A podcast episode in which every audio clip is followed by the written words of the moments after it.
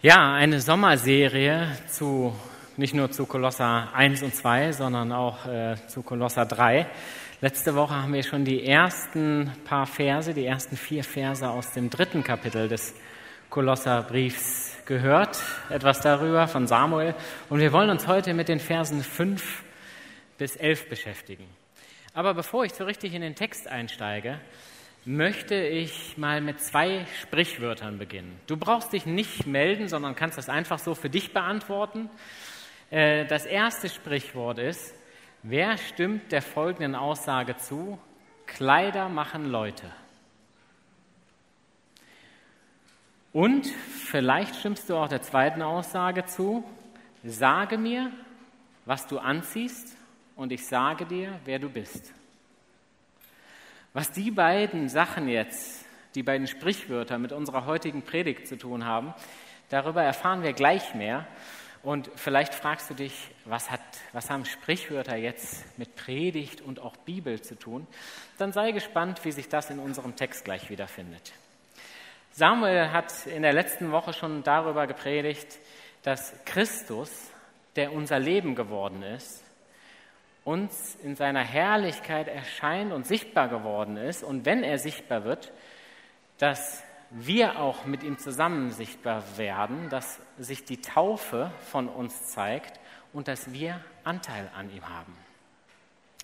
Die heutigen Verse sind also ab Vers 5 bis 7 und schließen sowohl formal als auch inhaltlich direkt daran an. Ich möchte sie mit euch gerne lesen. Erstmal Vers 5 bis 7. Tötet daher, was in den verschiedenen Bereichen eures Lebens noch zu dieser Welt gehört.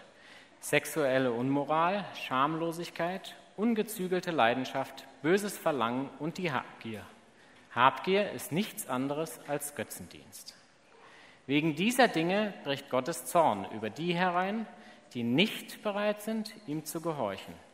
Auch ihr habt euch früher so verhalten, euer ganzes Leben wurde von diesen Dingen bestimmt. Was Paulus hier aufmacht, ist erstmal ganz schön harter Tobak. Zum einen arbeitet Paulus in seinen Briefen, das macht er wirklich, also wenn man das mal so sprachlich untersucht, dann macht er das ganz fantastisch. Also Paulus konnte wirklich mit Sprache sehr, sehr gut umgehen und wenn man das meistens im Urtext nochmal nachverfolgt, dann hat er ganz viele kleine Wendungen und, und Sprachliches, was da drin verborgen ist. Auch hier zeigt er direkt mit einem Gegensatz auf zu dem, was vorher war, nämlich Christi Herrlichkeit und dem, was hier auf der Welt ist, nämlich das irdische Leben. Und so zeigt er auf, dass was zu diesem irdischen Leben, zu diesem fleischlichen gehört, ähm, diese Dinge gehören zum irdischen, aber nicht zu einem Leben mit Christus. Und wenn man die Begriffe einmal durchgeht, sexuelle Unmoral oder Unzucht, Hurerei kann man dazu auch sagen, Schamlosigkeit oder auch Unreit, Unreinheit, Ausschweifung, ungezügelte Leidenschaft, böses Verlangen, böse Lust, böse Begierde und zuletzt die Habgier oder Habsucht, Gier. Das sind alles Begrifflichkeiten, wo man vielleicht denkt, oh, die sind aber ganz schön, ganz schön krass. Und bemerkenswert ist, dass Paulus uns vor Augen führt, wenn wir eine Entscheidung für Christus getroffen haben, dann sind wir nicht automatisch davon frei. Das heißt, diese Dinge, die gehören zu unserem alten Leben, aber sie können uns theoretisch noch passieren. Deswegen sind wir nicht so, wir sind automatisch immun wie in so einer Luftblase, vielleicht in so einer Seifenblase, sondern wir sind im Hier und Jetzt. Gott gibt uns die Kraft durch seinen Geist, mit diesen Dingen anders umzugehen. Aber wir haben auch aktiv Anteil. Was, was Paulus hier schreibt, ist tötet. Und dieser Begriff äh, tötet, der ist erstmal ganz schön krass. Weil Paulus manchmal ganz bewusst, also ich hätte es vielleicht irgendwie schwammiger oder leichter oder vorsichtiger ausgedrückt. Paulus ist da sehr, sehr knallhart und benutzt dieses Wort tötet ganz bewusst, dass wir diese Dinge auch aktiv in unserem Leben zurücklassen. Dass wir sagen, diese Dinge gehören zu einem alten Leben, zu einem Leben ohne Christus. Aber durch unsere Entscheidung für Christus hat sich unser Leben verändert. Wir haben ein neues Leben durch Christus.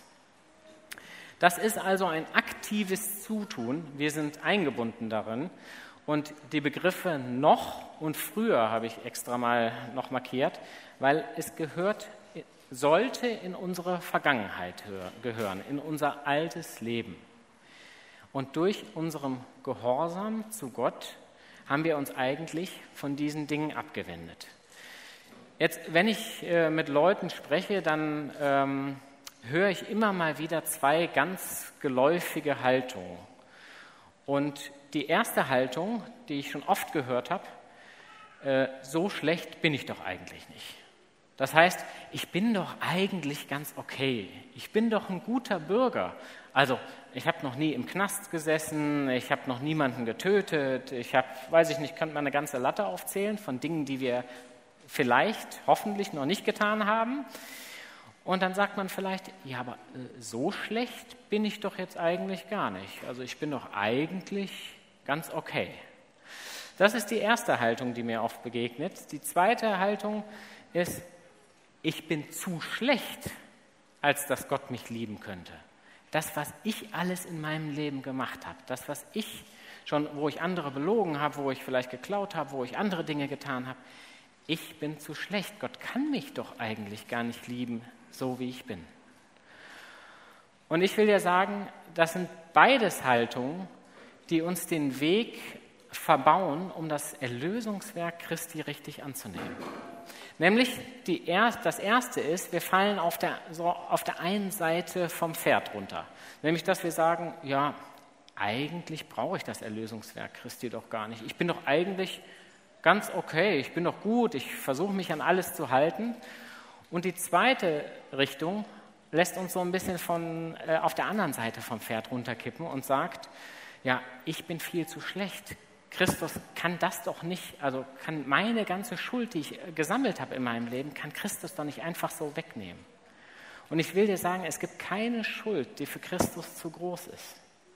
Das Erlösungswerk Christi, das hat er ein für alle Mal erbracht, ganz egal, was wir gemacht haben, ganz egal, was wir auch tagtäglich auf uns laden und wo wir wieder scheitern. Jesus vergibt uns. Das sind also die beiden Haltungen, die uns das manchmal verbauen. Und wir brauchen die gesunde Mitte, die uns genau oben sitzen lässt. Die gesunde Mitte, die uns sagt, ja, ich kann mir niemals den Himmel verdienen. Ich werde nie im Leben gut genug sein. Und ich war auch in meinem vergangenen Leben nicht gut genug und ich werde es auch nicht sein. Ich kann es mir nicht erarbeiten. Ich kann es mir nicht verdienen. Sondern es ist ein absolutes Gnadengeschenk, dass ich durch Christus erlöst sein darf. Dass ich Christus, dass ich Christus gefunden habe und dass Christus mich gefunden hat. Das ist das, was Gott uns immer wieder zusagt. Er hat alles vollbracht. Wir brauchen nichts mehr leisten, sondern wir dürfen dieses Gnadengeschenk einfach annehmen. Und jetzt geht Paulus weiter und schreibt in Vers 8 und 9, doch jetzt legt das alles ab, auch Zorn, Aufbrausen, Bosheit und Verleumdung. Kein gemeines Wort darf über eure Lippen kommen. Belügt einander nicht mehr. Ihr habt doch das alte Gewand ausgezogen, den alten Menschen mit seinen Verhaltensweisen. Und spätestens, wenn man sich diese Begrifflichkeiten anguckt, dann weiß man, okay, spätestens jetzt bin ich dabei. Denn wenn man so Zorn oder Aufbrausen oder mal was Böses getan oder Böses gedacht haben oder mal was unehrlich gewesen zu sein oder auch irgendwie mal ein gemeines Wort geredet zu haben. Also ich glaube, spätestens ab dem Punkt müssen wir alle sagen, okay, wenn wir vorher noch gedacht haben, wir sind doch gar nicht so schlimm. Ab dem Moment muss, glaube ich, jeder sich selber eingestehen, okay, das kann ich einfach nicht halten. Das kann ich aus meiner Kraft niemals alles bewerkstelligen. Und es ist auch gut, dass wir uns das sagen, weil erst dann wird dieses Erlösungswerk von Christus so, so, so kostbar. Und das feiern wir auch immer wieder, wie heute im Abendmahl, dieses Erlösungswerk, dass wir sagen, ich nehme dein Geschenk an. Es ist absolute Gnade. Und an dieser Stelle verweist Paulus auf ein Bild. Paulus macht das ganz, ganz oft, dass er in seinen Texten bildhafte Sprache benutzt. Das hat Jesus schon gemacht in den Gleichnissen, das äh, macht Paulus auch an ganz verschiedenen Stellen. Und er, hier sagt er, ihr habt doch euer altes Gewand ausgezogen. Durch eure Bekehrung und Taufe habt ihr das Alte abgelegt. Ihr braucht es nicht mehr zu tragen, sondern das Alte ist weg. Das hat mich sehr erinnert. Ähm, durch die Taufe sind wir also eine neue Schöpfung. Durch Christus haben wir ein neues Gewand angezogen. Das hat mich sehr erinnert an ein Gleichnis in der Bibel, das kennen wir wahrscheinlich alle, es ist eines der äh, bekanntesten Gleichnisse, steht in Lukas 15, der verlorene Sohn. Ich habe mir das nochmal so vor Augen gemalt. Der verlorene Sohn läuft von zu Hause oder geht von zu Hause weg, lässt sich sein Erbe an, auszahlen, verbringt irgendwie ein schönes Leben und kommt zurück, macht sich auf den Weg zum Vater. Ich bin immer wieder begeistert, wie der Vater reagiert. Er hält nichts vor, kommt dem Sohn entgegengelaufen, fällt ihm um den Arm, küsst ihn, zieht ihm ein neues Gewand an und steckt ihm einen Ring an den Finger. Dieses neue Gewand was Gott uns anzieht. Heißt, du kriegst, du kriegst von mir zugesprochen, Altes ist vergangen. Auch deine, die alten Lumpen, die der Sohn vielleicht angehabt hat, vielleicht auch gar nichts mehr angehabt hat, weil er äh, irgendwie alles verloren hat. Er kriegt von dem Vater ein neues Gewand übergezogen, ein Gewand, was sagt, du, ich teile dir ganz neu zu, du bist mein Sohn und das mache ich nochmal sichtbar durch dieses neue Gewand, was ich dir umlege. Gott kommt dir und mir entgegengelaufen, egal was wir getan haben, egal was in unserem Leben bisher passiert ist. Und durch die Taufe sind wir eine neue Schöpfung. Das bedeutet also, dass wir ein neues Gewand angezogen haben. Denn in Vers 10 heißt es, und habt das neue Gewand angezogen, den neuen, von Gott erschaffenen Menschen, der fortwährend erneuert wird, damit ihr Gott immer besser kennenlernt und seinem Bild ähnlich werdet. Wir haben also das Alte haben wir hinter uns gelassen. Wir haben ein neues Gewand angezogen. Wir sind eine neue Schöpfung. Das bedeutet, dass Gott uns hier an dieser Stelle nochmal Zugehörigkeit zuspricht. Das bedeutet also, wir haben ein neues Gewand angelegt. Er hat uns ein neues An äh, Gewand angelegt, was bedeutet, wir sind eine neue Schöpfung. Wir gehören zu ihm. Und interessant finde ich an dieser Stelle, dass Gott uns damit Identität zuspricht. Und was im Text vorkommt, ist, dass Identität und Zustand nicht dasselbe sind. Ich möchte das gleich noch einmal deutlich machen das, was Gott uns in seinem Wort zuspricht, ihr könnt das einmal durchgehen, so in den verschiedenen Bibelversen, das ist wirklich, das ist wirklich phänomenal. Und manchmal, manchmal ist mein Kopf zumindest zu klein, um das alles zu greifen, um das alles verstehen zu können, was Gott uns zusagt. Aber ich möchte dir und mir das nochmal neu vor Augen führen und äh, zusprechen, was die Bibel da über uns aussagt. Die sagt nämlich zu unserer Identität, wir sind Kinder Gottes. Wir sind erwählt. Das haben wir eben in, in dem Vers oder in den Versen aus dem Epheserbrief schon gehört. Wir sind Christi Freunde. Wir sind berufen, Frucht zu bringen. Wir sind Söhne und Töchter Gottes. Wir sind erbberechtigte Kinder Gottes. Und Gott ist unser geistlicher Vater. Wir sind Miterben Christi. Wir sind Wohnung seines Geistes. Gott wohnt und lebt in dir und in mir. Wir sind Heilige. Wir sind Gottes Werk geschaffen in Christus Jesus zu guten Werken. Wir sind heilig und gerecht vor Gott. Wir sind Bürger des Himmels. Wir sind Auserwählte Gottes. Wir sind Teilhaber Christi. Wir sind heilig und geliebt. Wir sind von neuem geboren. Das ist nur ein kleiner Auszug von den vielen, vielen Stellen, wo das Neue Testament ähm, uns zuspricht, was wir eigentlich durch Christus sind. Und das meint, wir haben dieses alte Gewand ausgezogen und ein neues Gewand von Christus angezogen bekommen. Und das bekennen wir ja auch durch unsere Taufe. In der Regel werden wir einmal komplett untergedruckt, dass man sagt, das Alte ist vergangen und raus, wieder hoch kommt der Mensch mit einem neuen Gewand. Wir sind eine neue Schöpfung durch unsere Bekehrung und Taufe. Und das, was Gott macht, ist uns Identität zusprechen. Und in dem Moment komme ich jetzt wieder zurück auf die Sprichwörter, die ich am Anfang gebracht habe. Nämlich Kleider machen Leute. Aber anders als das landläufig gebraucht wird, sondern das wichtigste Kleid, das wichtigste, was es gibt, ist das, dass wir ein neues Gewand angezogen haben dass wir uns für Christus entschieden haben, dass wir Ja zu ihm gesagt haben, dass er sowieso Ja zu dir und zu mir sagt, unabhängig von dem, was wir leisten, unabhängig von dem, was wir getan haben, gibt Gott uns, sagt Gott Ja zu uns. Und in dem Fall würde ich sagen, Kleider machen Leute, absolut. Denn das ist die wichtigste Entscheidung in unserem Leben, dass wir dieses Gewand von Gott angezogen bekommen haben dass Gott gesagt hat, ich ziehe dir ein neues Gewand an. Und interessant ist, ich gehe noch einmal zurück, dass Identität und Zustand nicht dasselbe sind. Das heißt, Identität ist, wir haben ein neues Gewand angezogen bekommen. Das ist unsere Identität. Wir sind jetzt Kinder Gottes. Das kann dir, dir und mir auch keiner mehr rauben. Aber unser Zustand ist, dass unser Gewand manchmal so vielleicht Flecken bekommen kann, vielleicht irgendwie grau wird oder anfängt vielleicht zu riechen.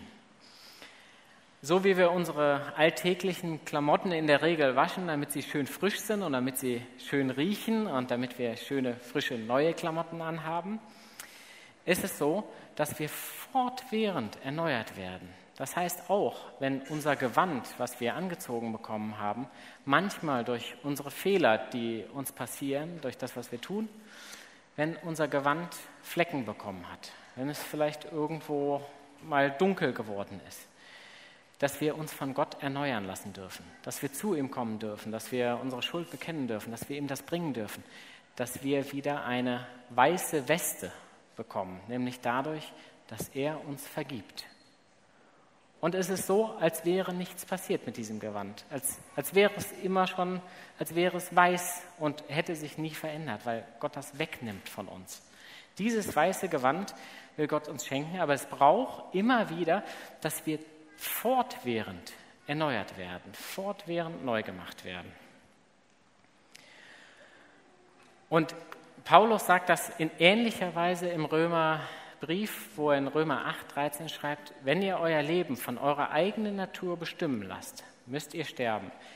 Doch wenn ihr in der Kraft von Gottes Geist die alten Verhaltensweisen tötet, werdet ihr leben. Und auch da, es ist wieder, wieder dieselbe Begrifflichkeit, die alten Verhaltensweisen zu töten, zu sagen, das gehört nicht mehr zu meinem Leben. Aber das können wir nicht in unserer Kraft tun, sondern uns von Gottes Geist immer wieder die Kraft schenken zu lassen, gegen Verhaltensweisen, die nicht ihm entsprechen, zu sagen, mach du mich da neu, gib du mir die Kraft, dass ich die Dinge aus meinem Leben rauswerfen kann.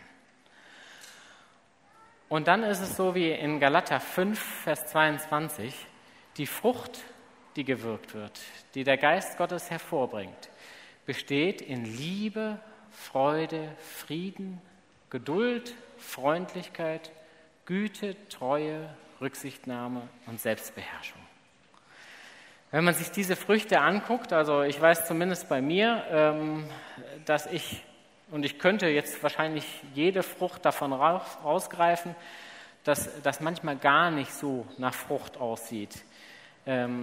An verschiedenen Tagen, in verschiedenen Lebenszeiten, zum Beispiel jetzt, ich weiß nicht, wer von euch die A59 fahren muss oder so, oder so schöne gesperrte Autobahnen und man steht dann irgendwo eine Stunde im Stau. Zum Beispiel weiß ich nicht, wie es dann mit meiner und deiner Geduld aussieht. Bei mir ist die manchmal besser, manchmal schlechter. Aber in solchen Momenten merke ich, dass aus mir heraus manchmal andere Dinge im Gange sind. Aber ich darf Gott einladen, ich darf den Heiligen Geist einladen, wieder seine Früchte zu wirken und wieder mich von ihm füllen zu lassen, dass diese Früchte in meinem Leben sichtbar werden. Das ist das, was Gott uns schenken will. Und durch, diese, durch diesen ständigen Kontakt mit Gott, ich weiß nicht, wie es dir geht, vermutlich merkst du das auch, ich merke das zumindest an meinem Alltag, die Tage, wo ich mit Gott unterwegs bin, wo ich richtig mit ihm verbunden bin, wo ich mit ihm im Gespräch bin, mehrmals am Tag, wo ich Zeit mit ihm verbringe und ich meine, mehr als vielleicht mal irgendwie so einen Vers lesen oder ein, ein Gebet irgendwie am Mittagstisch zu sprechen, die laufen bei mir anders ab. Da bin ich äh, anders unterwegs an diesen Tagen. Und zwar nicht, weil ich dann irgendwie besser bin oder weil ich mir dann besonders vorgenommen habe, irgendwas anderes zu machen, sondern weil Gottes Geist dann mehr und mehr in uns wohnt und sich zeigt, umso mehr Zeit wir mit ihm verbringen. Das färbt ab. Das heißt, wir werden seinem Bild ähnlicher. Wir lernen ihn besser kennen, wir werden ihm ähnlicher. Und das ist der Weg der Weisheit in drei Schritten. Ich habe eine neue Identität in Christus. Du hast eine neue Identität in Christus. Du hast ein weißes Gewand angezogen bekommen.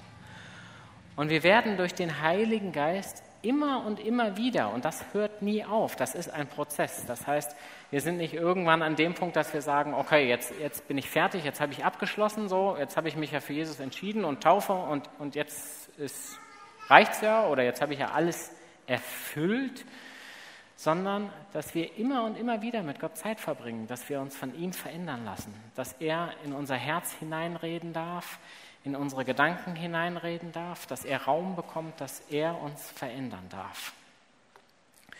Und dann passiert das Dritte, dass wir Gott immer und immer besser kennenlernen und seinem Bild ähnlicher werden. Ich möchte mit dem letzten Vers schließen.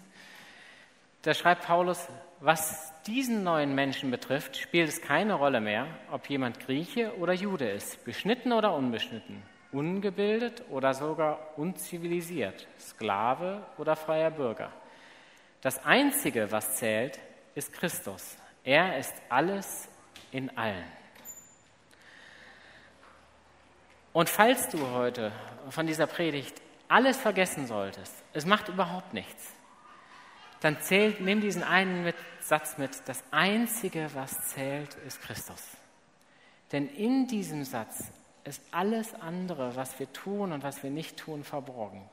Wenn wir uns darauf ausrichten, dass unser Herz und unser Verstand und wir mit unseren Sinnen darauf ausgerichtet ist, Gott zu lieben und dass Christus das Einzige ist, was wir zählt, dann werden wir automatisch auch die ganzen anderen Dinge, die ich eben erzählt habe, für uns mitnehmen.